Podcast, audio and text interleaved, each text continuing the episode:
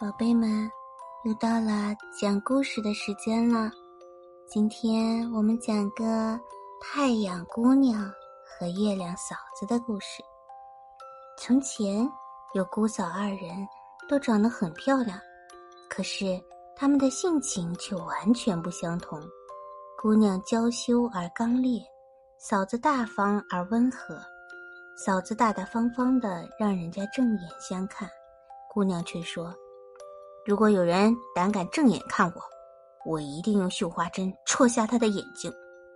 一天，有个不了解姑娘性情的人看了她一会儿，姑娘恼怒起来，拿起她的绣花针戳瞎了那个人的眼睛。姑娘被抓到官府，因罪处死了。姑娘死后，她的嫂子很悲痛，日夜哭泣。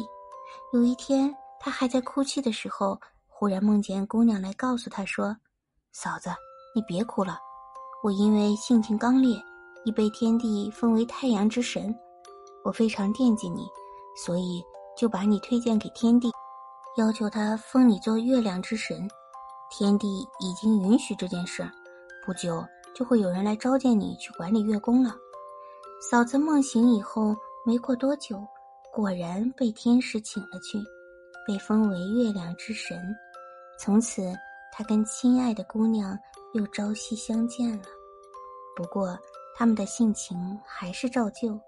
月亮嫂子把面庞慢慢的一点一点的显露出来，又慢慢的一点一点的隐藏起来。